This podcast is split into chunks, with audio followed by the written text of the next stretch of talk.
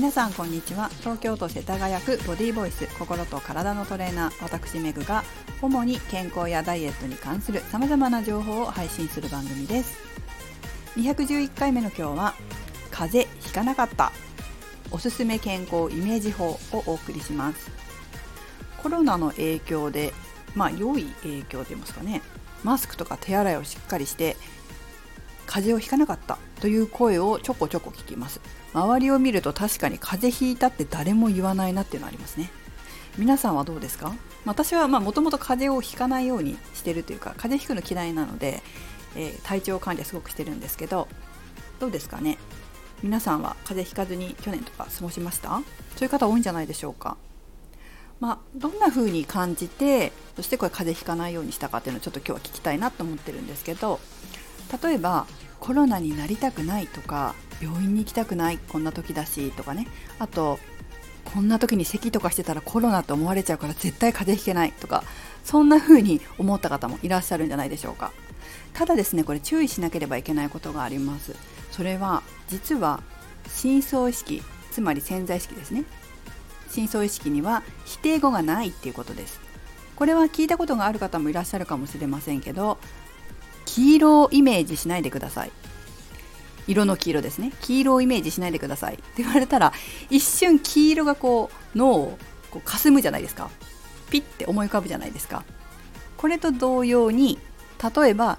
病院に行きたくないって思った時にイメージするのは病院かもしれないし病院に行ってる自分かもしれないし病院には行っていないけど家で我慢しているイメージかもしれませんよね。でそのイメージっていうのはフラクタル心理学では量がたまると、まあ、思考の量がたまると現実化するというふうに言います。それは嫌ですよね。なので、えー、ぜひね現実化してほしくないという思考はやめてぜひイメージを変えていきたいなと思います。今日はそれについて2つご紹介します。1つ目は前向きなアファメーションを言うということです。例えば私は元気私は健康というような簡単でシンプルなものもすごくいいですよ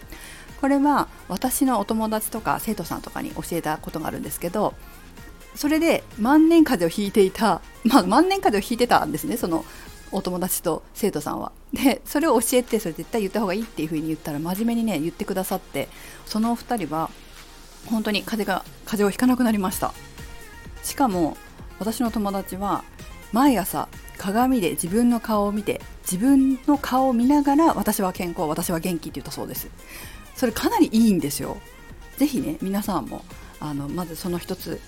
短い簡単なアファメーションでいいのでこうプラスな前向きなイメージができるものをアファメーションにしてみてください。2つ目はですね健康で元気でいるメリットを考えるということです。風邪をひかなくてどんなメリットがありましたか？私たちは実はメリットを選ぶんですね。メリットが好きだから。私自身はですね気持ちがいいとか快適っていう感覚がすごく好きなんですよ。体が気持ちがいいという状態だと仕事がはかどりますよね。やりたいことややるべきことに集中してさっさと取り組めます。そうすると毎日充実感を感じられるんですよ。そして毎日人生が楽しいなっていうふうに思っていられる。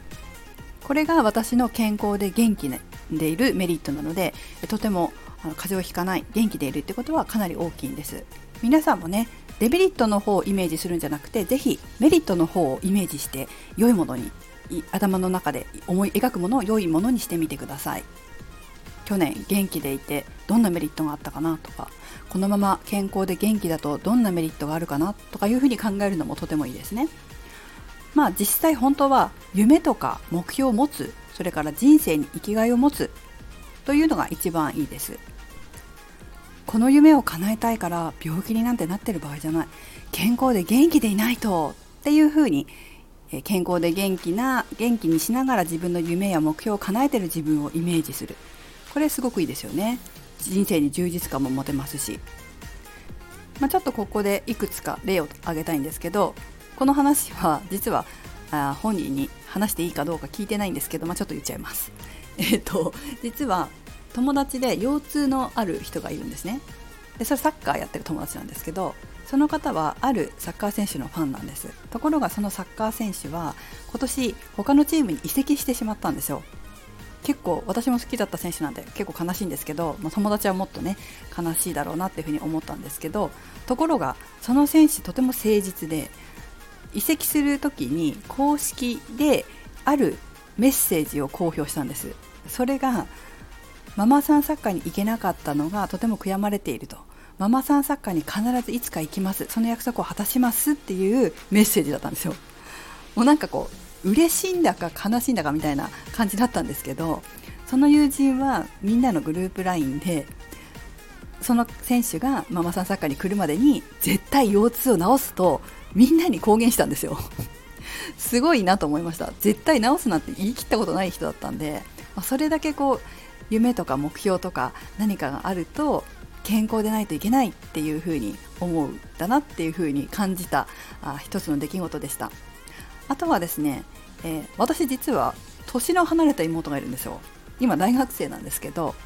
で腹違いの妹なんですね、まあ、父母が離婚してでその父が再婚した方との相手に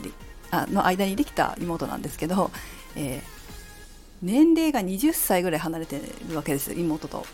で父は結構遅くに遅くっていうかね何歳だったろう何歳かな4050とかそのぐらいで結婚した再婚したので、まあ、そこから子供ができるから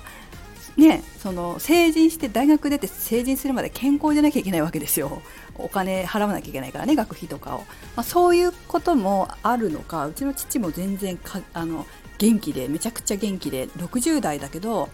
まあ、うちも父もサッカーやってるんで、まあ、今やってないかな。サッカー時々やってるみたいだし67とかだけどジムでガンガン走ってるって言ってたんで、まあ、それすごくあのいいないいと思いません？なんかそういう感じでなんかね本当はまあ人生の目標とか夢とか叶えたいこととかね、まあ、社会にどんな風に貢献していくのかっていうのが一番いいかなと思いますけど、まあ、まずはそこじゃなくても何かこう目標とか夢とかを持つ人生の生きがいみたいなのを持ったりするっていうことは健康づくりにとても大きいなっていうふうに実感しています。はい皆さんもね是非何かそういったあ目標を立てるっていうのもそうだしそれからメリットを考えたり短いアファメーション良いイメージのものをね考えて、えー、ぜひ日々、えー、思考するようにしてみてください。思考の量を増やしてくださいね。はい最後までお聴きいただきありがとうございました。めぐでした。